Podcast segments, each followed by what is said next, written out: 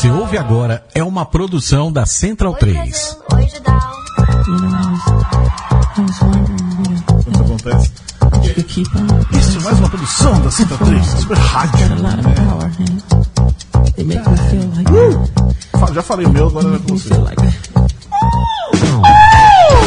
Não, eu não segurei, eu devia falar, eu tenho que compartilhar Igual o aqui. Michael Jackson, queria registrar. Cardina, inclusive, tava fazendo. Agora não dá mais pra falar que tava fazendo alguma coisa, porque tem, tem uns câmeras nos filmando e não existe mais essa possibilidade de dizer que Cardinho estava fazendo Moonwalker. Você estava fazendo Moonwalker, Cardinho? Não faço a menor ideia. Posso experimentar, não tenho problema nenhum, mas acho que eu não tenho equilíbrio suficiente. Eu queria muito que você fizesse isso agora. Na mesa. Não, Em sério. cima da mesa. Mas não dá pra ver, Dá pô. ali, aquela câmera mostra. Caralho. Aquela câmera mostra. Vou fazer. Vem aqui, vai ali, vai ali. Olha só. Não, por favor. Aqui, aqui. Não, aqui, você, ó. você deu a ideia, a, a velho. minha, a, a minha esquerda. Nunca dê ideias para mim. Elas nunca vão ser. Elas vão ser sempre bem aceitas. Vamos lá. Cadê a câmera? A câmera ali, ó. Câmera ali. Ó, na câmera tem. Vai, Cadinho, dá pra ver, mano. Moonwalker do Coisinha Jesus. Coisinha de Grande Jesus. momento esse de Cardim fazendo o Moonwalker mais fake da história. E lá vamos nós para mais uma edição do Asterisco, o seu programa Talk Show Podcast. O que você quiser sobre cultura pop. Eu sou o Bob e estou aqui com o Renan Martins Ruverson. Olá. Sempre com essa camiseta, né? Do É a Ghostbusters. segunda vez no ano É a que eu tô oitava usando. vez que Não. você vem nesse Quero programa. provas. Eu Quero tenho- provas. tenho- temos as câmeras. Agora tem Então, por tem favor. Agora tem as câmeras, exatamente. Quero Muito bem. e-mail todos os, os ao vivos que eu estou com essa camiseta. Muito bem. Tiago Cadinho, Olá. como vai, senhor? senhor? Tudo bem, tô bem. Tá bem, e a tatuagem? Já sarou? Já tá tudo, tudo tranquilo. Próximo pra próxima. Tá dando Quer aquela, dizer, pronto pra próxima, quer dizer. tá próximo dando aquela próxima. coceira Já passou, já passou, Já passou. o momento. Teve um momento da coceira, eu ficava É dando tapas no braço. insuportável, né? Passando Você dá em volta. aqui. É, né? nossa, é horrível essa- esse momento da coceira. E ele, Matias Pinto. Oi, estou substituindo o Leandro e a mim que goza de trabalho, né? Ele Mas vai está- pro Rio pra trabalhar. Pra- é, é, Eu, eu pensei que ele tinha caído da ponte. Não, não. é, mas ó, Mas, calma aí, um Santista fazendo esse tipo É. de piada é... Mas tamo aí. O interior, que não é interior, tá representado na final. E como ele mesmo, como o Leandro Amin disse semana passada, o marketing do Corinthians agora vai endoidar, Nossa, né, velho? Pô, genial. Vai vender camisa Puta pra pariu. Eu já tenho a minha da, da réplica, pelo menos tudo bem. Inclusive, é a única que serve. Eu queria deixar esse, esse meu protesto ao, à Nike e ao Corinthians, de maneira geral, que a única camisa que me serve do, do Corinthians é a réplica de Basílio 1967. Não estou reclamando, Essas tecnologias agarradinhas, né? Não dá, né? Eu, eu tô Se comprando... fosse só isso, é. que não passa nem na cabeça, cara. Você entende? Veja bem, a questão é essa, não passa. Eu tenho uma cabeça que ela é meio. Ela é, ela é grande, mas enfim. E, e esse que você falou da tecnologia agarradinha é, ridículo. Eu compro EGG e fica agarrado É ainda. triste, né? É triste. Mas enfim, estamos todos aqui ao vivo no estúdio Socas Brasileiro da Central 3 ou num personal on demand broadcast. Broad... Minha voz hoje tá. Tá que tá. Foi de gritar ontem. Broadcast. Na hora, momento, lugar em que você quiser. É, e eu acho que já deu pra gente definir. Acho que já dá pra gente definir que semana com quatro dias úteis funciona. Funciona. Né? Acho que é isso. Eu acho que já, que já, que já, já deu. Vamos trabalhar pra isso. Se- Semana que vem a gente vai ter outra pra experimentar de É, novo. a gente vai ver a, vai ver a diferença, que é na segunda e na sexta. Eu, eu acho que na melhor, tirar um eu acho dos melhor dias. tirar a segunda. Eu prefiro tirar a sexta. O- Posso falar? já? Por favor. Claro, calma. O Marco Luque, eu acabei de receber um negocinho. Ele fez aquele, aquele cara aqui, o Rastafari. que Sim, sim, falando, sim. Falando de fazer a segunda-feira como um dia de, de descanso do feriado. É uma também. Você se recuperar do feriado. É, então, é, é bom, já faz a feriado na quinta, então. Emenda a sexta. E a segunda a gente descansa. Eu acho que funciona também. Aí, Também acho. Não, mas eu prefiro na sexta-feira, porque na sexta-feira ninguém gosta de trabalhar na sexta-feira. Segunda-feira, tipo, vai ser um segundo domingo. Esse é o problema. Você vai ter essa coisa, tipo, puta que. Ah, é, amanhã Entendeu? começa tudo de novo. Exatamente. Puta, amanhã já é Então não terça, muda nada, né? não muda nada. Na sexta-feira faz você sentido. pensa. Na quinta-feira, tipo, puta, aí, sexta-feira é nóis. aí. São duas quintas seguidas. Exatamente, né? É, é, é uma, é uma, uma diferença. Melhor. Mas enfim, enquanto a gente, a gente nessa de feriados, segundas-feiras, a gente ainda não sabe que semana que vem estaremos aqui. Vamos deixar isso no ar, É, pois é. porque você que está nos ouvindo agora ao vivo, sabe que estamos fazendo isso na segunda-feira. E se você ouve a gente no podcast, vai no ar na terça-feira. Então, Mas quem ouve no podcast perdeu como um walk do Cardim. Exatamente. Olha Então, só. Ah, mas pode, vai estar lá no Facebook. Sim, No Facebook. Ah, vai Central tá pra 3. eternidade. Isso, facebook.com.br central 3, o 3 é por extenso. Como é que é a história do, do, do, do Wi-Fi? Ah, Do Wi-Fi. O Leandro vai sempre nunca, eu conta. nunca consigo. Já mudou tanta vez de senha. Não, que- tem, tem uma, é, não lembro qual que era a história do Central 3. É, é, por, est- ah, lembrei. Sim. Qual é a senha do. Eu vou falar a senha aqui, ninguém vai chegar aqui. Bom, se você passar por aqui, você vê a senha, você pode usar, enfim, tudo bem. O, a senha do Wi-Fi aqui é Central 3. Aí, por extenso. Alguém perguntou, por extenso é com, com S.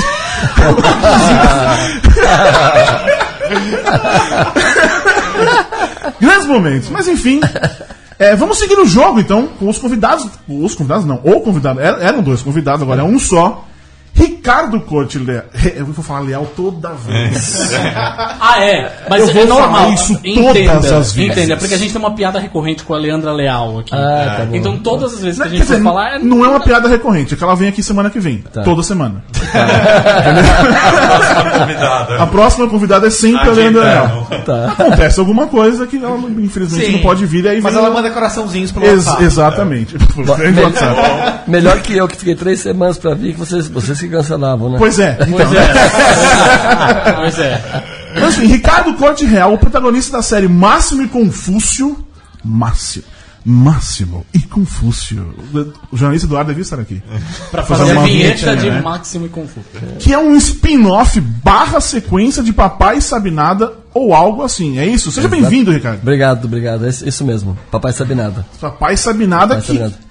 Que era, uma, era uma sátira do Papai Sabe Tudo, a série americana, ou o desenho da Hanna-Barbera. não. Papai Sabe tinha Nada. É, Que é- o- O desenho é depois. é bem depois. É, não sei, só- mas depois. é que eu vi, eu- enfim, parecia alguma coisa. é, Mas é é o mesmo título. né? É, então. Aproveitaram do sucesso. Sim, é um spin-off da Sim. série brasileira, né? então, Papai Sabe Nada é, foi uma das primeiras é, sitcoms né, do, Uhum. do Brasil. É, meu pai, é, Renato, ele era o, autor dos textos, né? E era o pai da, da família, era uma família. Uhum. E a família era a minha família mesmo. Então era minha mãe, meu irmão e eu.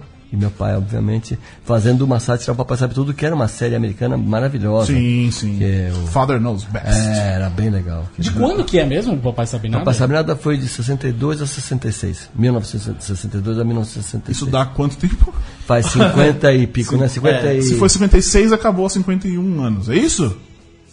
É, exatamente. É. Meia- Olha, olha aí, ele só fez a conta por causa da final de 77, aí ele jogou mais 10 anos. Na verdade, não. Eu pensei, cinco, quando ele falou 50 anos, eu só tirei o 7 Ah, menos entendi. 6. Eu pensei que você tinha pensado como futebol. Não, não, É, eu, não, não, tinha, não. eu tinha 10 anos, 9 para 10 anos quando começou, e quando terminou eu tinha é, 14 anos. Então, E aí você foi pra Família Trapo quando acabou? então eu- eu- eu- só explicando um pouco a história, Uhum. por que que acabou. Tá.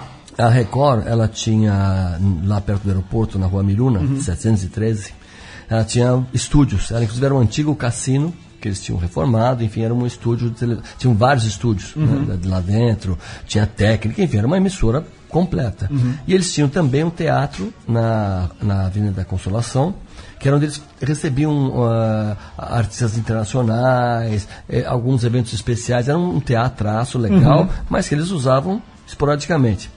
E o- toda a programação era gerada, era produzida e gerada lá no aeroporto. Até que puseram fogo na. Ou, não sei, pegou fogo. Fica aí, fica no ar, né? É, pegou fogo em 64. Em 66. Não, 60, não, é 66 mesmo. Em 66 pegou fogo. É, por ali. E o que aconteceu? Não podia mais. Acabou, não tinha. A programação toda da Record ficou restrita ao teatro. Tá. Teatro que não tinha estúdio nem nada. Era um teatro e tinha umas salas ali e tal, mas era um teatro. E tinha um ônibus é, parado na porta, que tinha duas máquinas de videotape, aquelas grandonas Ampex, e três ou quatro câmeras lá dentro do teatro.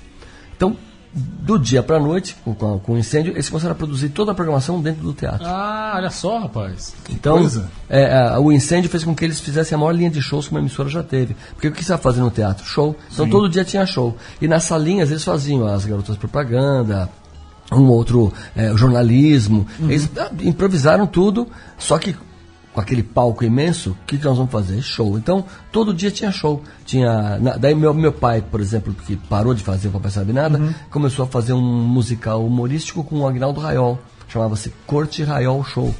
né? Daí tinha, quarta-feira acho que tinha o Fino da Bossa, quinta-feira tinha Sim, show em Simonal. Bossa, é, pô, essa noite se improvisa, uma hora linha de shows, e a audiência uá, foi pra cima. E daí, já essa programação rolando, bom, o que, que nós vamos fazer com Quero Papai Sabe Nada e tal? Bom, vamos fazer uma outra família.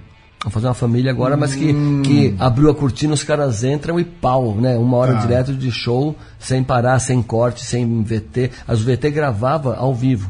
Então você fa- abria a cortina na sexta-feira às 8 da noite, 800 pessoas lá assistindo, que lotava o teatro, gravava o programa todo sem cortes, sem cortes mesmo, não tinha edição depois, ia para o ar no sábado, e na- no domingo ou na segunda a fita já viajava para Rio de Janeiro. E É onde que não tinha, pass- não tinha satélite, não né? tinha satélite, fita. exatamente, não tinha rede de televisão. Caralho, mandar fita, cara. Sim. Sensacional, Percebo né, e as cara? fitas eram uns, uns bitelões, assim, né? Uma grossa fita, um carretel, puta carretel. E a fita viajava para o Rio, depois do Rio viajava para Belo Horizonte, Belo Horizonte para Porto Alegre, assim, e assim foi. Detalhe, a mesma, a mesma fita? A mesma fita. Cara, que sensacional. Sensacional, isso. cara. Eu amo esse tipo de coisa que, tipo, que faziam pra fazer funcionar. Foi né, o Marcos cara? Winter contando pra gente a história da boca do lixo. Sim, também tem isso, sim, sim. Por sim. que, esteve onde estava? Porque estava, Exatamente. porque estava perto da linha do trem, velho. Que mandar. Que era mais fácil de mandar os rolos, Mas ainda cara. assim é um filme, que beleza, você manda pra distribuidora, que aí na Cinelândia vai ia fazer toda a coisa. fazer as cópias. É, mas na TV, cara, você vai pensar, hoje em dia ainda mais que a gente tem ao vivo, mano, nós estamos ao vivo agora Mas no Facebook, Pois né, é, cara? pois é. O mundo inteiro. É, é muito bizarro isso aí.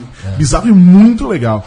Ricardo, assim, eu poderia pedir pra você explicar qual que é a do Máximo e Confúcio, mas aí você ou me xingaria porque procura a sinopse, ou você repetiria a mesma coisa milhões de vezes. Então a gente tem um negócio aqui, que é o seguinte. ah, você tem 140 caracteres pra, pra explicar qual que é a série pra gente. É um tweet. É um tweet, né? Eu tava pensando. É uma família é, disfuncional, como o Leonardo, que faz o papel do Confúcio e é- é um dos redatores, é, gosta de falar, e que tem um- o Máximo, que sou eu, que era um empresário falido, e, e ele resolve, como uma fórmula de, de evitar a falência total, instalar a fábrica dentro de casa. Então ele põe a fábrica dentro de casa e, os, e a família vira funcionário da fábrica. o porteiro que era da fábrica antiga vai para casa. O, o, o cara da- do, da- do, do pessoal vai também. Enfim, reduzindo é isso. Ele, ele, ele coloca a fábrica dentro de casa. Tem uma, uma relação cronológica com o Papai Sabe Nada? Assim, ah, o teu personagem é filho do personagem. Então, o meu personagem é o meu pai. Meu pai era o Máximo Jacarandá. Sim, na sim, Papai sim, Sabe Nada. sim, sim. Eu sou o Máximo Jacarandá agora. Eu, Ah, era, eu, ok. era, eu era o Confúcio. O Leonardo Tá. é, o- é, é, o- é, o- é o Confúcio agora, que é o meu filho.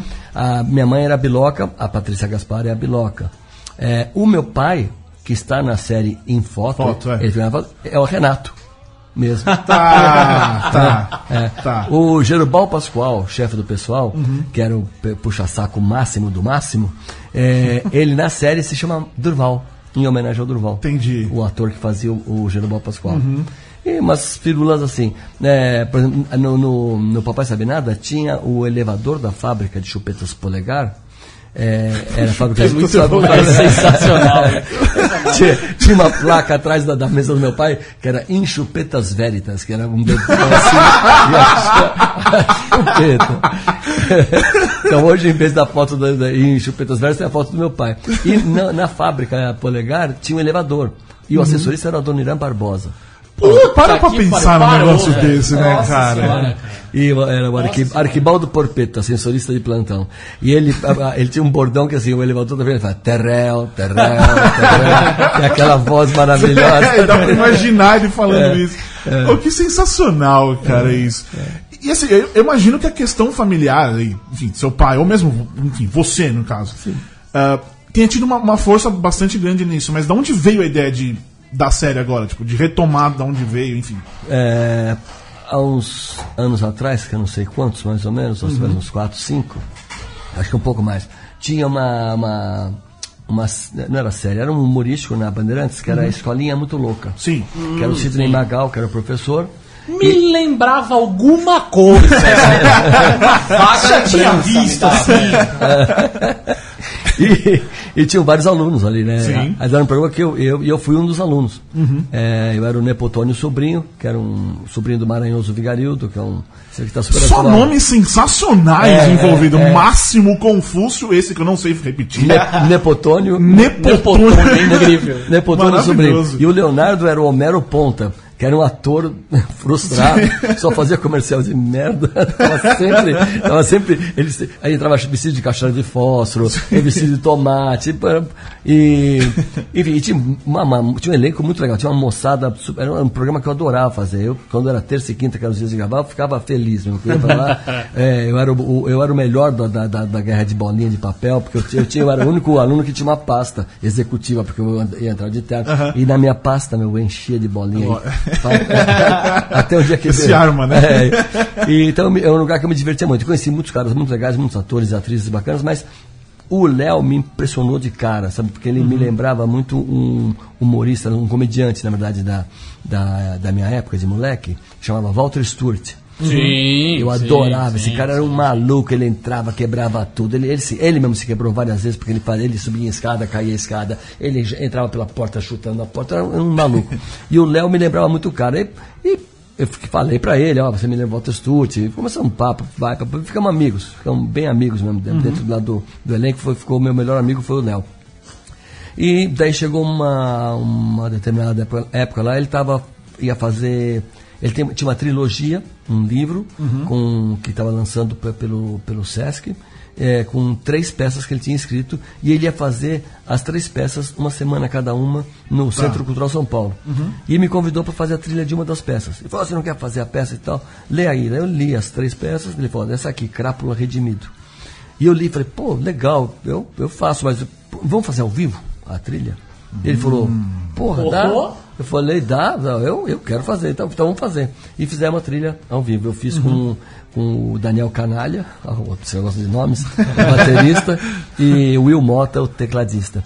E eu na guitarra, o Will no teclado e o Canalha na, na bateria. E fizemos uma semana lá no Centro Cultural, foi super legal. Daí essa, peça. Calma, é, Cocado. Opa. Subiu, subiu.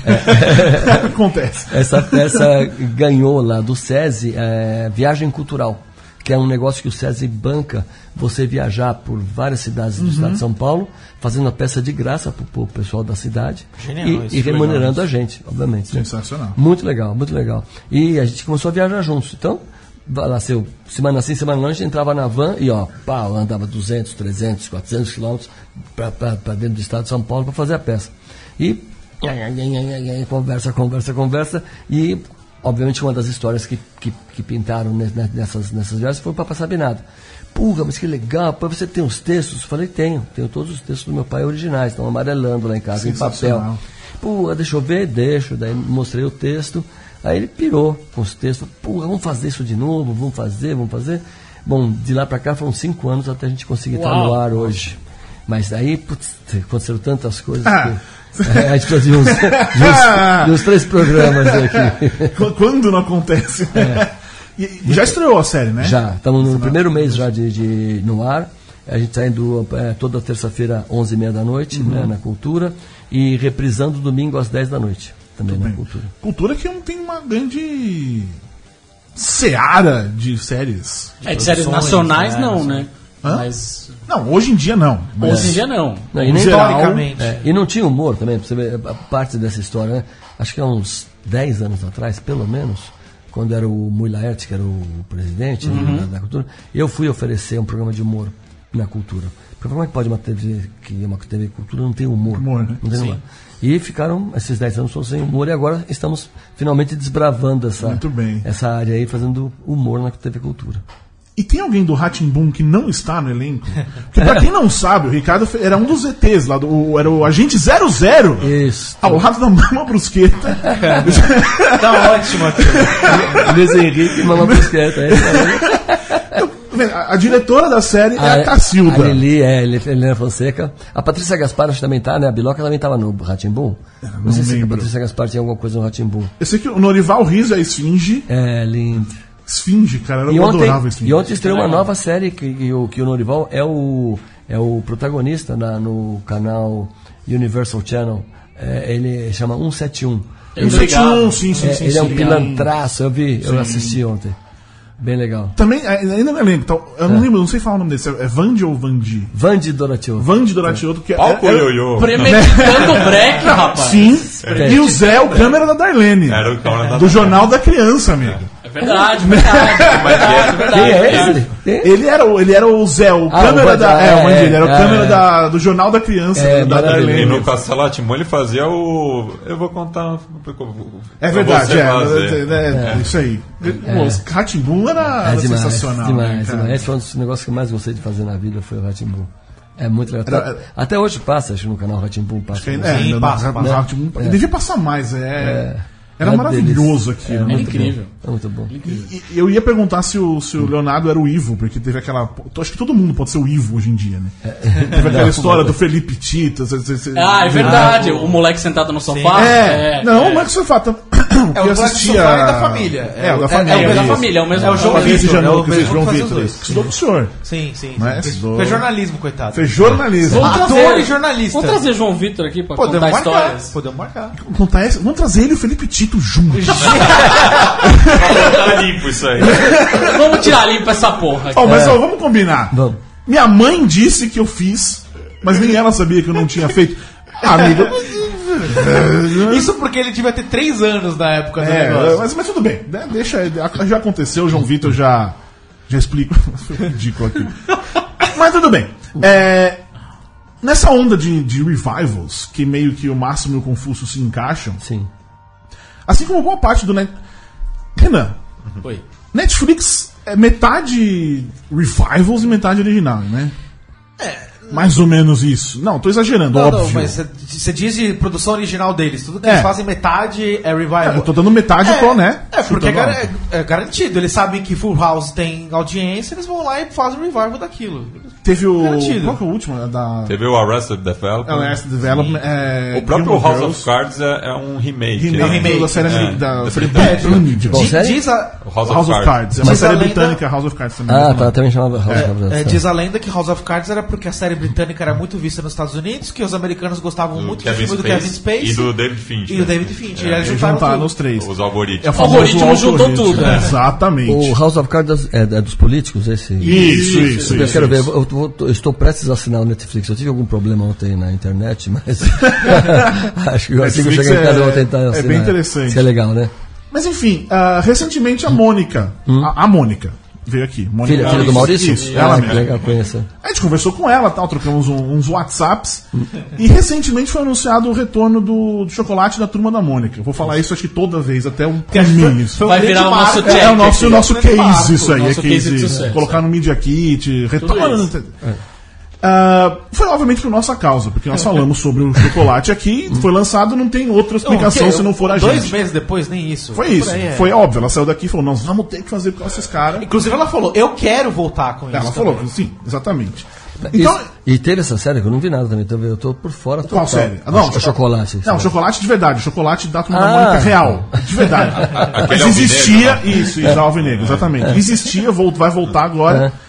E eu queria então usar nesse nosso poder de influenciadores digitais Professor da Economia Nacional. da economia nacional, exatamente.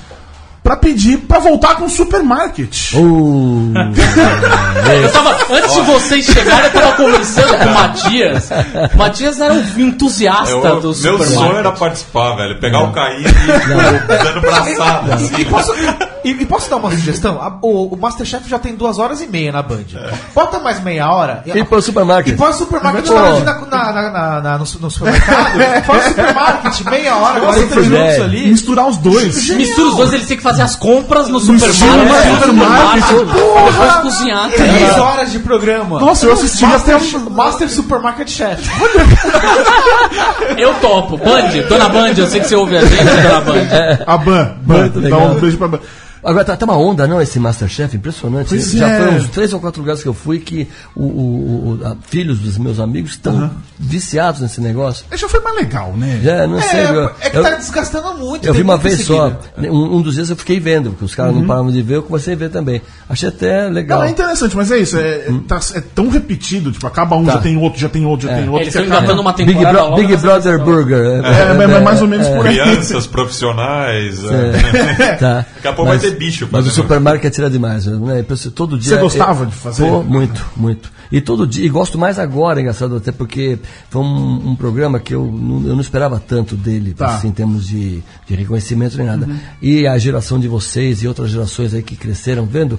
Porra, é impressionante o carinho que os caras têm pelo programa, por mim. Até uma coisa que Sim. fez com que eu ficasse é, vivo aí na mídia, porque eu tinha parado um bom tempo de fazer televisão. Quando eu comecei a fazer o supermarket, foi um negócio. Eu falei, pô, vai ser do- dona de casa, vai me assistir, com todo o respeito que eu tenho aos donos de casa. E os aposentados também, tenho todos os mais ainda respeito agora, tadinhos. Mas o. é, é, eu pensei, só, ca- esses caras que vão me ver. E, e- e até o dia que eu fui ver o show da Madonna lá, minha filha estava trabalhando no show da Madonna, fui ver o show da Madonna, pô, que mexeram comigo, que, ah, Superman. Falei, não é que todo mundo tá vendo esse negócio aí? Eu assistia com a minha avó, cara. Também. Então, eu já juntava Era as duas coisas. Eu, Era da assisti com a tarde. minha irmã. Era Era meio da 5, tarde, 5 da era? tarde. Era meio da né? tarde. Eu gostava, e a minha avó era legal, porque todo, era todo dia que passava, né? É, de segunda a sexta. E todo- todos os dias ela falava: Esse é o filho do Renato Correia. Ai, que maravilha! Todos os dias! Todos os dias. Eu até pensei, falar, vó, vou entrevistar o, o filho do Renato, mas ela acha que não vai. Hoje em dia ela já não vai lembrar, tá quase 90 anos até. Quê? Ela vai até entender que eu vou entrevistar quem é, deixa quieto. Leal. Leal, Real, já foi, já foi. Eu falei que ia falar. Mas eu lembro direitinho, toda, toda vez que aparecia na TV, ela, é esse é o filho. Como é que chama sua? Dona Vilma, Dona Vilma, é o seguinte, minha mãe tem 92 olha aí. e ontem ela participou, ela apareceu no Máximo e Confúcio. Ela fez o papel da minha sogra. Que Ontem. sensacional. Na cena. sensacional. Então, 92, tá trabalhando, tá ligadinho, sabe muito bem o Olha que é o supermarket. Tua avó deve saber também. É, é bem capaz, Um ela- beijo, Dona Vilma. É, porque, é, isso, é, isso é verdade, ela é capaz de lembrar as coisas lá de trás, ela lembra mais do que claro, hoje. tadinha, exatamente. né? é. É muito, Vai muito lembrar mais do fácil. Renatão, com certeza. É, você ficou trabalhando um bom tempo atrás das câmeras como é, que é, departamento comercial de televisão. É, é, eu, eu, Por eu- quê? maluquices, né? Porque eu, eu comecei a trabalhar. Como é que eu comecei a trabalhar Uhum. na televisão, né? Eu tinha oito anos, não sei, meu pai estava fazendo um programa chamado Aventuras do Comendador, Tá. na Record. Ele e minha mãe. E, e tinha um garoto que fazia o papel do Confúcio. Um ator jovem da época, deve ter 18, 19 anos lá. E tinha essas coisas de, a Excelsior tentou contratar meu pai, a Record cobriu a proposta, ele não foi, né? a Excelsior contratou o Confúcio para sacanear o meu pai Tá. e sacanear a Record. O Confúcio sumiu, né? Obviamente, os caras sumiram com o Confúcio. E eu, que tinha 9 anos, comecei, porra, eu sou o seu filho, eu quero ser o Confúcio. E fiquei enchendo o saco do meu pai. Até que ele falou, fica, fica quieto, vai estudar, aquelas coisas, né? Até que uma hora ele falou, tá bom, toma esse texto aqui, vai. Isso, isso minha mãe que me contou que eu não lembrava dessa parte. Toma esse texto aqui, decore e vem, vem, vem fazer aqui pra mim. Aí eu fui pro meu quarto, fiquei decorando o texto. Minha mãe disse que quando eu voltei, eu voltei com o texto ainda com anotações, dizendo, olha, eu mudei essa fala aqui. Você não está muito bom nisso, pai. Enfim, é, e fiz, fiz o texto para ele. Ele falou, tá bom, eu vou, vou mexer no texto. Daí mexeu no texto, colocou meu irmão também e ofereceu para a Record. Falou, olha, esse elenco aqui, ou os caras levam todo mundo, ou não leva ninguém. É minha família. Tá. Aí os caras, pô, é, é, é. Daí fizemos um teste para a direção da Record, né? A família toda foi lá para a TV Record, teve, tinha um- uma roda de diretores lá, aprovaram e fomos pro ar, ficamos quatro anos no ar. Por que eu comecei a falar tudo isso? Porque eu perguntei do, de como você foi trabalhar. Ah, no marketing, muito Isso. bem. Então, ou seja, Ele falou, é, é. E esse foi como você chegou na televisão. Exatamente. Vamos lá. Vamos voltar. Ou seja, é, ou seja, então, dos 9 dos nove aos 20, eu fiquei só na televisão. Tá. E só que daí, você sabe, infância e adolescência, a infância tudo bem, então a adolescência é, Sim. né, encrencado. E eu, e eu tava, eu fiquei famoso na adolescência assim de não poder sair de casa, aquela coisa ficou, pô, a família Trapa era A família parava, Trapa, é verdade, é, é verdade. a família Trapa parava a, a cidade, pô, parava. Os caras não, vão sair sábado depois da família Trapa. Então, então foi um negócio que realmente, eu- eu- por sorte, como eu era de uma família já que estava no ramo, já tinha eu não, não, não, não pirei, né? Tá. na- na- mas foi uma barra. Quando cheguei com 20 anos, no 19, já, eu já estava saco cheio daquilo lá. E eu tava, e tava trabalhando no Faça Humor, no Faça Guerra. Sim. Já tinha saído da, da Record. também era muito do Que era caralho. bem legal, né?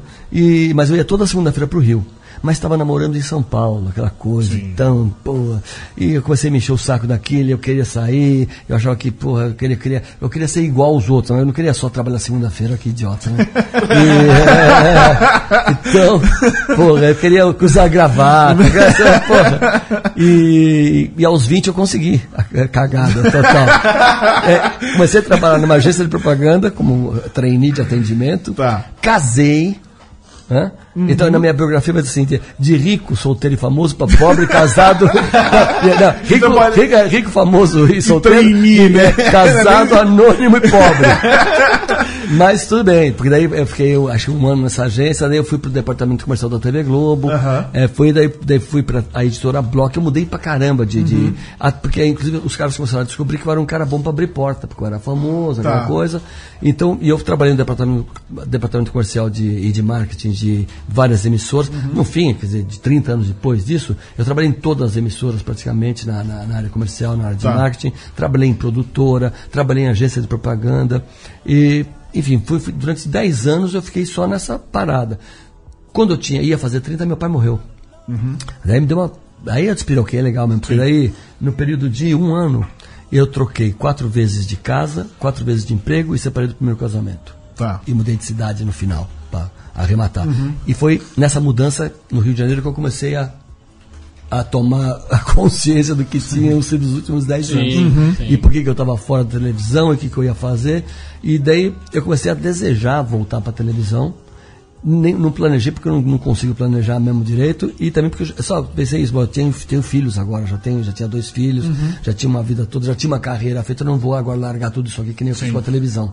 Mas aos poucos eu, eu fui, as coisas foram acontecendo, eu fui desejando voltar, aos poucos eu fiz um comercial aqui, fiz outro ali, blá, blá, quando eu vi, ah, eu falei, eu, eu quero juntar as coisas. Eu, assim, o, o topo disso, isso foi meu pai morreu em 82, em 83 eu mudei para o Rio, que foi o final desse um ano de loucura. É, quando eu voltei do Rio, eu tinha feito o comercial da lançamento da Kaiser. Tá. Que era Kaiser, ele deseja uma cara feliz. Eu era a cara feliz da Kaiser. eu tava. eu tava em tudo quanto era caminhão, outdoor, televisão, cinema, pum, comecei a ficar famoso de novo. É, daí ainda fiz alguns. E nessa você usou seus poderes de dentro da agência pra se enfiar ali ou foi aconteceu? Foi um, um acaso, mas foi de agência, porque Tá. eu, eu vivia dentro da MPM Rio. Ah, E os caras de criação eram meus amigos. Tá. E, e era gente de São Paulo, que tinha sido contratado na MPM. E fiquei amigo dos caras lá. E tá aí um dia, esse meu grande amigo Liber, Mateucci, que está aqui em São Paulo agora, me, me ligou e falou assim, ô Ricardinho, você tá, você tá de terno e gravata? Aí eu falei, tô, então vem pra cá pra agência. Eu falei, tá bom. Já tá pronto, né? já tá, o personagem tá pronto. É, porque o cara da Kaiser, o que acontecia? Vai, Fizeram me gravar várias fotos minhas, eu dando risada e tal. É, é, o comercial eu entrava no, no, no bar, tipo fim de tarde, tirava o paletó, pedia uma cerveja, daí vinha a cerveja, eu afrouxava a gravata, aí tomava a cerveja, quando no final do copo de cerveja a, a gravata já estava aqui, eu estava lá, era a cara feliz da Kaiser. então, mas foi por causa disso, quer dizer, um cara de criação Sim. que já me conhecia, falou, pô, esse cara é a cara feliz da Kaiser. Né? Bom, enfim, daí voltei para São Paulo, com, com, com essa coisa da Kaiser, do Rio, voltei para São Paulo. Daí comecei, toda hora eu tava em alguma parada, e, e pensando nessa coisa, porque eu queria juntar as coisas, né? Mas eu fazia um comercial, outro aqui, outro ali, não, não pegava nada, meu, meu, continuava minha vidinha de, de gerente, já tava gerente, comercial e tal. Até o, o dia que eu pintou na, é uma entrevista na TV Gazeta, era um programa tipo Almoço com as Estrelas. Tá. E era um casal que falava bem é, bem é, bem é. Era, breguice sensacional. E fui eu e meu irmão convidados para falar sobre meu pai, falar sobre a nossa vida, aquela coisa. E eu senti que tava um clima esquisito. Tinha o, o Ferreira Neto, que era um cara que era, tinha programa diário na Gazeta, tinha dançado. Tava, eu senti um clima eh, estranho na emissora ali. E eu perguntei pro cara, o que está acontecendo aqui? Ah, não, mudou tudo, entrou o Jorge da Cunha Lima aqui, ele que está dirigindo agora a Fundação Casper Libero, e estão mudando toda a programação da televisão. "Oh, pô, que legal. É, o- o- o- tem um cara novo aí que está sendo diretor eh, artístico, que é o Fernando Meirelles. Ah, um, um mocinho. Um mocinho, mocinho, mocinho mesmo, emergente. Super mocinho ainda, era olhar eletrônico ainda chamava a, a Ah, produtora. é verdade, né? é verdade. E, e o Marcelo Machado, que era o- o de produção. Eu liguei pro Marcelo, pô, Marcelo, o que, que é que tá rolando aí? Pô, Ricardo, pô, nós estamos mudando, tudo aqui. Vamos fazer um negócio genial chamado TV Mix, que é uma mistura de Ah, tudo, puta. papá. Né? Isso é 88. Isso é 87 ainda. E eu falei, pô, que legal, eu quero- trabalhar. Falou, pô, vem aqui, você vai ser meu colabo- colaborador permanente. Falei, tá bom. Aí, É o famoso fila fixo. é, é, exatamente. Fila fixo, é. Aí eu cheguei lá, daí ele falou, olha, é o seguinte, daí me mostrou toda a ideia do Telemix, que misturava jornalismo, culinária, humor, documentário. Puta, era legal pra caramba mesmo o programa. Então, você não quer fazer o humor? Falei, porra, é o que eu mais quero fazer. Então vem fazer. Daí falei com o meu irmão, pegamos alguns textos do meu pai e criamos uma dupla corte e real. E o que, que era ah, o nosso quadro? Né, né, E nesse lugar eu tinha Vande Doratiotto, o Manga, tinha, tinha uma turma, o Arthur Coll. Bom, aí o, a- o que, que era a dupla? A gente pegava, sentava numa mesinha, microfone, os textos, e a gente começava a ler o texto. Pá, pá, pá, pá, pá, pá, tá, ah, já, ah, não, aqui, ah, tá. Tá pronto? Tá. Vamos gravar? Vamos. Pum, acabou o, o quadro. O quadro sempre acabava, com, acabava o bordão, era vamos gravar. Entendeu? E foi um barato, ficamos fazendo aquilo. Aí estamos fazendo, já estava no segundo ou terceiro mês disso aí. O superintendente da, da emissora me falou, ô Ricardo, tudo bem, tudo bem. O que, que você está fazendo? Ah, tem- o que aconteceu? É, quando eu comecei a fazer esse de humor, um dos meus trabalhos né, de, na área comercial, eu tinha lançado, eu tinha feito um contrato de seis meses com uma editora espanhola e com o Videoclube do Brasil para lançar uma revista de cinema que chamava Fotogramas e Vídeo. Era uma, uma, uma franquia de uma revista espanhola e tal. E eu falei, ó, tudo bem, mas eu não, eu não quero ficar aqui, eu quero só eu vou fazer o plano de, de lançamento, vou montar a equipe comercial, vamos colocar a revista na rua e depois eu vou embora. E vocês me pagam um X, tá bom? Tá bom. E eu estava exatamente nesse ponto que eu tinha recebido o X. e eu estava lá só fazendo humor, mas que, era, o que, eu, que era uma coisa que eu queria fazer já fazia tempo. Daí eu- o Marcos falou para o Marcos Amazonas: Ô Ricardo, o que, que você está fazendo? Eu estou fazendo isso. Mas e a área comercial? Eu falei, não estou fazendo nada, estou tô, tô sabático. Ele falou, ah, ele falou, pô, você não quer ser diretor comercial da TV Gazeta? Eu falei, quero. Eita, aí, aí juntou tudo. Daí né? tô tudo. Que era uma coisa que eu vinha desejando desde 84, né? E, e daí comecei a ser diretor comercial e humorista da TV Gazeta. Muito bem. Aí isso foi indo, foi indo, daí chegou uma hora que o, a TV Manchete estava começando a- uma subida que culminou com o Pantanal. E o diretor comercial era um super amigo meu. Cavaleiro do Zodíaco.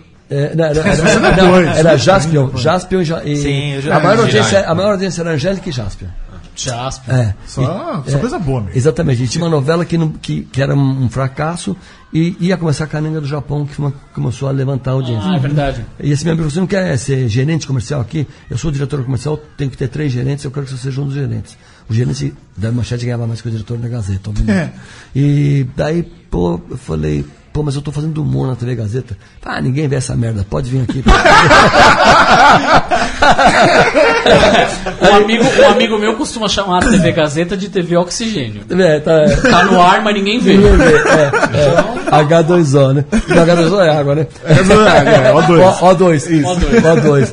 E daí, enfim, eu fui, fui, fui pra Pera. manchete. Opa, O2, que é a, a produtora de. Meirelles. Meirelles. Será que tem uma coincidência aí? Ah, Só pra- Descobrimos. É, pois é. Mas Não, enfim. não contava com sua astúcia. Mas enfim, fui ser gerente da manchete e fazia humor na Gazeta. Passou algum tempo, eles pararam com o TV Mix e fizeram os TV Mix 2, 3, 4 com o Serginho Grossman. e Ah, tal. sim, sim, É, sim. Eles lançaram muita gente ali. Era a Astrid Fontinelli, que fazia a Olha, apresentação do jornal. não sabia disso. É, a Lili Fonseca também fazia coisas lá. É, putz, enfim, era, era demais. O TV Mix foi realmente uma coisa genial. E, eu, ah, e, sim, como diretor comercial, eu tive um- uma, uma, uma boa. Uma boa eh, um- um- tive sucesso lá, porque aconteceu? A audiência não era grande ainda, mesmo com toda a modificação, a audiência não era pequena. Mas eu conseguia vender no, no entusiasmo. Ah, isso aqui é do caralho, olha que puta programa, babá. E eu sei que a gente faturava muito mais do que a nossa audiência podia justificar. Tá. Mas porque eu consegui envolver o mercado publicitário, consegui, né, eu estava experiente na coisa e tal. Mas enfim, daí saí e fui pra TV Manchete. Daí, putz, da Cananga já foi pra Pantanal, ganhava dinheiro pra caramba e tal. E, mas estava fora da televisão porque o TV Mix acabou. Daí a TV Cultura me chamou para fazer o Ratimbu. Aí cheguei pro meu amigo de novo, olha, Ratimbu, então você, ó, agora o Jaquito, que era o, o senhor, senhor Manchete, o Jaquito falou que nem fudendo. Não vai fazer. Ou então fim de semana, porque, porque durante a semana você não vai ter um minuto de folga aqui.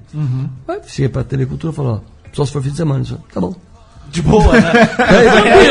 É, Bem aí. é, aí eu trabalhava pra caramba durante a semana, né? Mas aquela coisa de vender, de, é, mas é, copos do ofício vivem, coquetel. e, e sábado e domingo os caras me pegavam às sete da manhã em casa, me levavam lá pra TV Cultura. A maquiagem demorava uma hora, uma hora e meia pra fazer aquela, aquele, tudo aqueles, é marcianos, roxo, né? aqueles marcianos lindos. Né? É verde, abóbora, a roupa apertava o saco, aquele, aquele negócio, o capacete apertava o. o- Mas eu adorava fazer. E daí fiz o Ratimbum. E assim ia, eu ia juntando as coisas. Daí quando pintou, daí eu tava na manchete ainda, já tinha gravado o Ratimbum, tava só na, na, na batalha lá, pintou a MTV. Eu fui- MTV. a MTV, foi o primeiro diretor comercial da MTV. Olha só. É, a diretora. Olha aí. Né? Mais um. Voltam os laços Mas- da MTV. Este programa tem muitos laços tem com a MTV. é. É porque eu trabalhei na MTV. Você né? trabalhou lá é, também? É. Exatamente. Então, eu- a Fátima Ali, que era diretora geral na época, que me contratou, é, ela falou que fez uma pesquisa no mercado. Foi falar com os publicitários. Quem é que tem cara da MTV no mercado? Daí todo mundo falou, Ricardo, Ricardo, Ricardo. E ela me contratou. Que é um cara que tem a ver com música. Muito. De alguma forma, certo? Não, você ideia, eu sonhava com a MTV desde 1985, porque eu trabalhei na editora Abril, na revista Bis. Ah, opa. Era uma revista de música. Sim. Fui gerente comercial da Bis. E, eu, eu- e uma, dos- uma das edições que a gente fez, vinha uma cartela cheia de adesivos, entre eles alguns adesivos da MTV. O meu violão tinha adesivos da MTV. Eu via, eu via a MTV todo dia no meu violão ali. E fala, putz, esse negócio vai vir pro Brasil, eu vou querer trabalhar nesse negócio. E trabalhei. Fiquei MTV dois anos lá. É uma, acho que todo mundo em algum momento pô, ia ser legal. tra- Não necessariamente quero trabalhar lá, mas em É. algum momento não pensou. Deve ser legal. Eu, deve ser legal trabalhar Nossa, lá. era um né? sonho, era maravilhoso. Exa- é, é isso aí. E, e falando, falando em música, Sim. você apresentou programas na, na Kiss FM, não é isso? Sim, Você sim. tem começar a ser uma banda. Ou duas, Eu tenho, ou três, é, ou várias. é, é. É, a outra banda que é. Ricardo Corte Legal. Mas eu, eu só quero deixar uma coisa clara. Eu era, eu era da, da comunidade no Orkut, é, Sociedade Amiga do Trocadilho. Eu tô me divertindo horrivelmente com isso aqui. Eu tô dando corte real, só eu ri sozinho. aqui. É, Meu pai adorava trocadilhos. Coisa né? maravilhosa, É, coisa é maravilhosa. muito legal. Mas enfim, é a, a, a Kiss, né? Não, e as bandas. O, eu comecei a tocar. A aprender piano com 5 anos. Uhum. Com 9 desaprendi, porque a professora pela qual eu era apaixonado se mudou de cidade com o próprio marido. Pô, isso é um absurdo. Que absurdo. Com o próprio marido. Pô? Fosse por causa do trabalho. Primeiro, é, pois é, É, né, primeiro cara? trauma amoroso né, da vida. E, e realmente desaprendiam sem música até hoje, as bolinhas. Lá. Assim, agora estou aprendendo cifra e tal. Mas daí comecei a matar a aula de piano, porque me puseram em outra professora que eu já não gostava. Daí meu pai falou, não, para aí. É, então não vai mais fazer piano. Mas você vai ficar sem tocar nada? Eu falei, ah, meus primos estão tocando violão. Elvis Presley, Bossa Nova, tudo uma mistura ali. Ah, então tá bom. Me colocou numa professora de violão, mas daí ensinava tudo. Sereno, eu caio, eu caio, eu caio. E, pô, quer dizer, música mesmo, formal, eu desaprendi. Mas aí vieram os Beatles e tudo, eu fui aprendendo guitarra, aí foi embora. E minha primeira banda era os Pulguentos, que na época chamava Conjunto, não era banda. Conjunto. Conjunto. Conjunto Os musical, Pulguentos, é. E tocamos, chegamos a tocar na família Trapo algumas vezes e tal. E, e já faz uns 20 anos, porque, depois, até, quando acabaram os Pulguentos, todo mundo casou, aquela coisa toda. Eu fiquei um tempão sem tocar nada. Quer dizer, tocava um violãozinho aqui, outro ali. Daí, há uns 20 anos, ah, mais, até porque teve o Fran também no meio do caminho. Putz, já fiz muita coisa, nossa, eu até esqueço. Mas, eu- mas eu tive um, grupo um um grupo que teve vários nomes. Começou com a Wicca. Wicca. a Wicca, né? Que é os. Sim, sim. Natural Depois, é, depois foi Filhinhos de Papai. Depois Freud, Freud explica. e no final, que foi um nome que eu sonhei, Tênis Eterno. Porque eu sonhei com uma entrevista e as pessoas perguntam, mas como é que é esse nome da sua banda que muda toda hora? Que, que banda é essa? Eu falei, na verdade não é uma banda, é uma dupla, porque sou eu e o Fran Terra e, e a gente vai juntando, vai, e cada vez que muda um pouco, muda um músico, muda outro, a gente vai mudando de nome de banda também. E, pô, mas e qual é o nome hoje? Qual é o nome dessa dupla? Eu falei, Tênis Eterno. Genial. Pô, veio antes. É, é. daí eu acordei, liguei pro Fran, Fran, é tênis eterno. E aí ficou tênis eterno até o final. E daí quando acabou o tênis eterno, eu encontrei um, um amigo que era meu amigo desde os sete anos de idade, que estudou no primário comigo e tal. E ele tinha um estúdio, tinha bateria, falei, ah, vamos brincar um pouco, vamos tocar, vamos, comecei a tocar com ele. Daí nisso já chamei o baixista, que era dos Pulguentos, que era meu amigo desde os 12. E daí fizemos um trio chamado Trimbuzil. Trimbuzil. mais um, mais um, mais um. mais um. É, daí entrou um quarto elemento, daí a gente virou Blues for Fun, que é até hoje Blues for Fun, já tem uns 20 anos. Ah, sim, a essa existe ainda. Essa existe ainda. Sim. E a outra que você falou, qual foi? Ricardo Corte, legal. É, então isso foi porque eu, é, durante um bom tempo, quando eu comecei a fazer o programa na Kiss, ah, então tem essa coisa. Quando eu comecei a fazer o programa de blues na Kiss, era o House of Blues, eu comecei a fazer muita jam session. Eu ia nos lugares, primeiro eu ia ver show dos caras, os caras me, me convidavam para dar uma, uma canja. E daí teve um. uma- o a gente começou a fazer uns festivais para arrecadar alimento e roupa para uma criançada lá, que um dos nossos amigos eh, era, era, era associado. E nisso eu que, eu que organizava, o, a, a- a- nem era canja, era, era os caras, porque os, artistas queriam participar. Então eu, eu que coordenava o palco ali. Não, agora é o Igor Prado, não, agora é o Blue Jeans, agora eu, eu ia, coordenava o negócio. Nisso comecei a coordenar canja, e daí no Mr. Blues, que era um bar de blues Porra, famoso aí, fui muitas vezes. né? Eu, Muitas vezes. eu fazia Monday Blues toda segunda-feira. Eu, eu entrava eu com a guitarra ali, quem chegasse eu ia pondo pro palco. Fazia merda, mandava embora, chamava outro. entendeu? Tocava bem, eu ia deixando.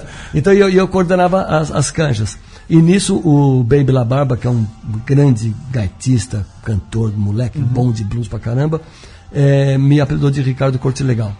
Daí ficou Corte Legal. Daí a banda, Legal. a banda do Gêmeo chamava Corte Legal. Ai, tá, tá. O, o- o- trazendo o, a- o conceito da série pro, pro conceito da música, aliás. Sim.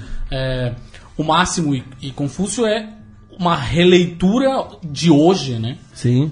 Ou seja, É. se adapta, obviamente, não são os roteiros 100% Não, do que mudou era muita seu pai. coisa, mudou o mundo muito. mudou, o Brasil mudou, a economia, enfim. É. Você como bluseiro, porque muita gente diz que blues é música de tiozinho, né? Tiozinho ouve blues. Assim, eu ouço a galera do rock, os meus brothers do rock, ah, blues é música de tio. É. Na verdade, o blues é o pai do rock, né? Então, Pois até- é, até não tá tão na verdade, errado é o blues assim. é o pai de tudo, na É, real, exatamente, quase, né? até do jazz também é. Pois é, exatamente. é. É, hoje você é, escuta coisas mais contemporâneas de blues ou você ouve, sei lá, só os tudo. mesmos de sempre? Não, não, imagina, que é isso, eu ouço tudo. E, inclusive, o nome da banda, é, eu, eu que, que, que saquei o nome da banda, para mudar de Trimbuzil para Blues for Fun, porque o nosso repertório não era blues. A gente tocava tudo, a gente tocava tudo, não tocava samba, por exemplo, mas tocava é, blues, rock, é, rock mais pesado, rock mais leve. Então eu falei, bom, vamos pôr- blues for fun, porque daí é, é, é, nós vamos nos divertir. Você se, se libera pra tocar. É, sim, senão você também fica aquela coisa meio do blues, oh, chorando, oh, my mother. Ah, Sabe qual é o epitáfio do bluesman, né? Sim, qual? Sabe, né? Não. I, didn't, I, I don't woke up, woke up this morning. Or I didn't wake up this morning. Faz sentido. Faz Porque, sentido. porque quase todo blues começa I woke up this morning, my baby left me. Então, então, I didn't wake up this morning. Faz todo sentido do mundo. Então, que era uma, uma, uma, uma- uma música criada muito na base do sofrimento, por causa dos escravos, sabe? depois isso adaptou para o operador de cotovelo por causa das mulheres, né?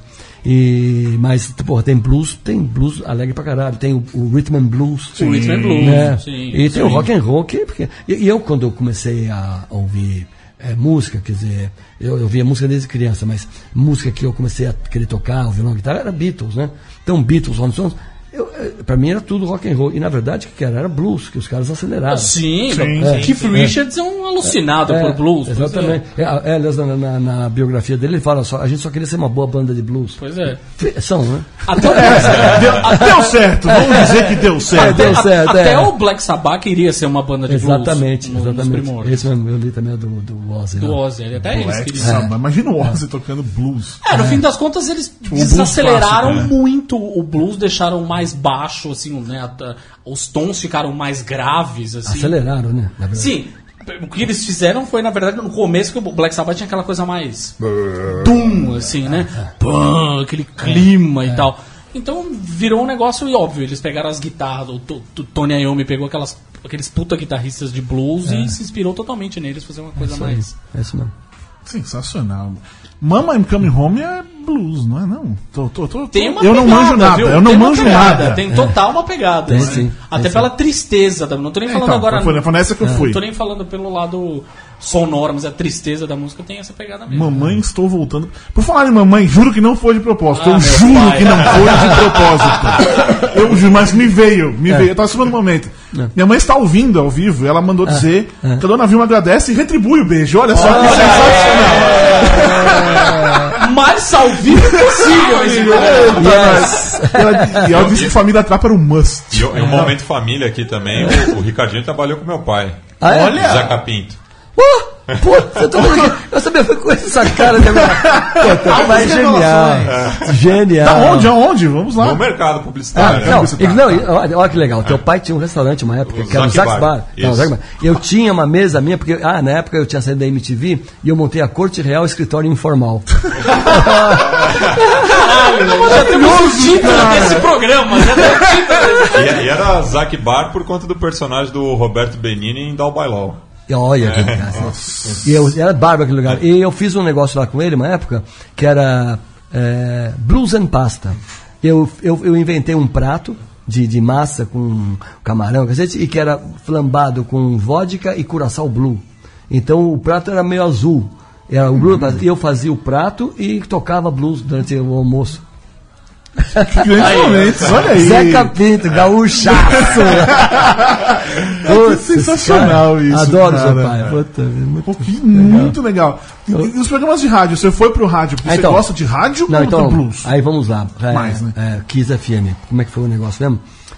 Ah, sim. Eu tinha, eu fui, fui diretor, eu fui o primeiro diretor comercial também da HBO Brasil. Mon- Tá. Montei o Ad Sales Department da HBO Brasil. Fiquei um ano lá, ralando pra caramba, viajando feito um doido.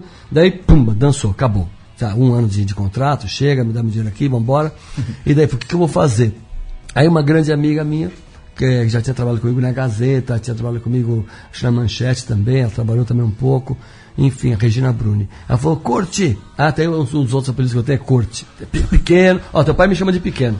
Não sabe que eu chamo de pequeno. Mas o Corte, ó, pô, um, a, a Kiss FM, vamos relançar a Kiss FM, papá. Tem um cara da Eldorado que veio pra cá, o Ademar Altieri. Pô, vai ser demais. Vem trabalhar com a gente aqui e tal. Falei, vou. Daí fui para ser gerente comercial. Ah, É, daí fiz as primeiras reuniões para comercial. Daí, não sei quem se for o Ademar, alguém falou assim: pô, você não quer fazer o programa de blues? Sabia que eu gostava de blues. Falei, claro, pô, se eu quero. Ué? Tô aqui, né? Só se É, for agora. né? é, é, e eram três horas no começo, é, por, por domingo, todo domingo das 7 às 10. Depois ficou, depois do, do segundo ano, ficou das 8 às 10, duas horas de blues, todo domingo. E se não me engano, era na, na Kiss, se não me engano, que logo depois do seu programa já entrava o backstage, não? O do, do Vitão Boneso, que era o programa de metal. Boa pergunta. Não Se sei. Ricardinho vai falar do quê? programação do, da rádio. Era domingo. por isso que Domingo era Ah, depois das entendi. Eu 10. sei que antes do meu vinha o Brilhantina, do Fernando Barreto. Sim. E eu sim. entrava depois dele. E teve uma época depois também que acho que saiu o programa dele, eu ainda continuei. E era uma época tão maluca, assim. Eu tinha a chave da rádio. A rádio, a rádio funcionava, a rádio ficava funcionando no computador. Domingo, Sim, sim. eu ia pra lá, entrava. ah, quando chegava a minha hora, eu entrava, dava um pause lá no computador, fazia meu programa ao vivo, pause de novo e ia embora pra casa. Isso é uma, uma história, história. Eu lembro uma vez que tava ouvindo a Kiss, era sábado à noite, meia-noite, assim, tava na internet, no chat do, chat do UOL. e aí, de repente. E aí ficou muda a, a, a Kiss.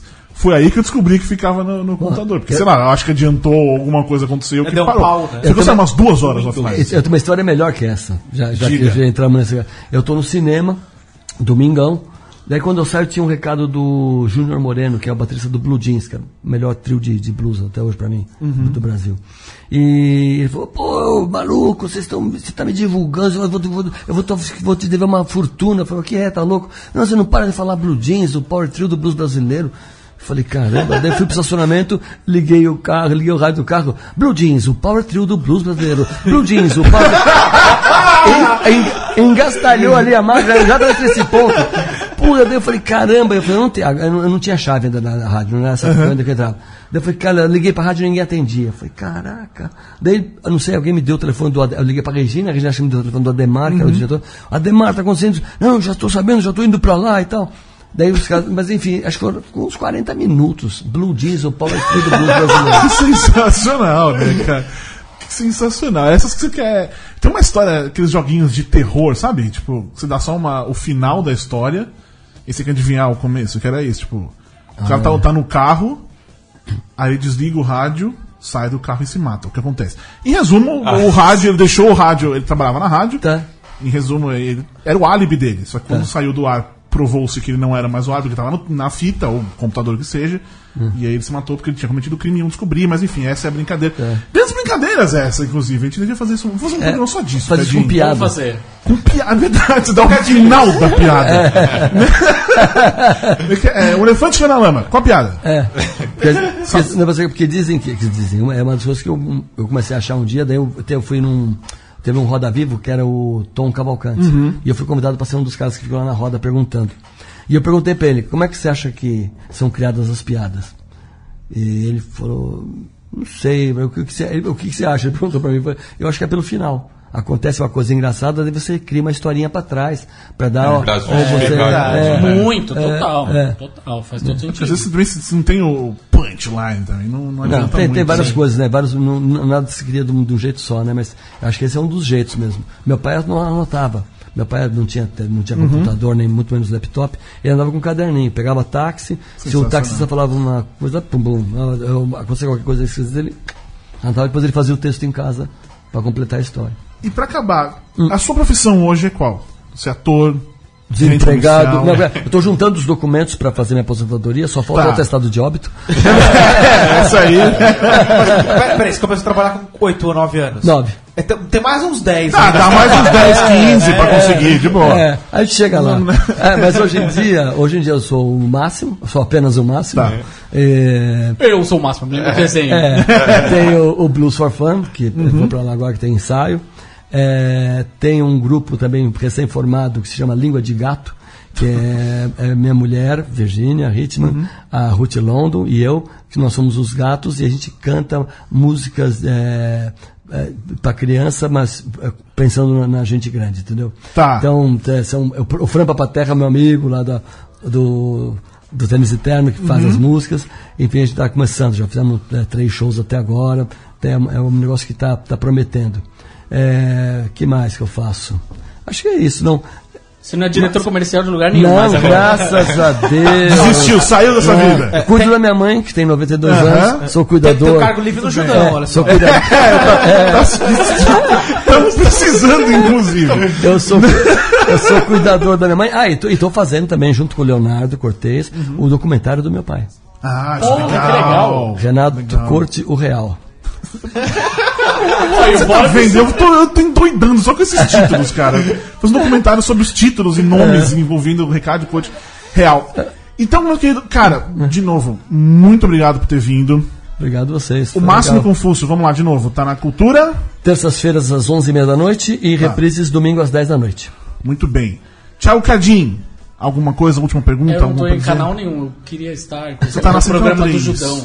Central 3. Podia ter um programa de TV do Judão. Judão. Já temos o diretor comercial. Isso. já, já tá. Seguimos. Aposentado. Renan, o que- comercial aposentado. O que aconteceu com a Mulher Maravilha essa semana? Ela continua maravilhosa. Muito bem, então é isso, meus queridos amiguinhos. Na semana que vem a gente não sabe se está de volta, se estivermos de volta é com Leandra Real. Um beijo, outro, tchau. Você ouviu uma produção da Central 3. Para ouvir a programação completa, acesse central3.com.br.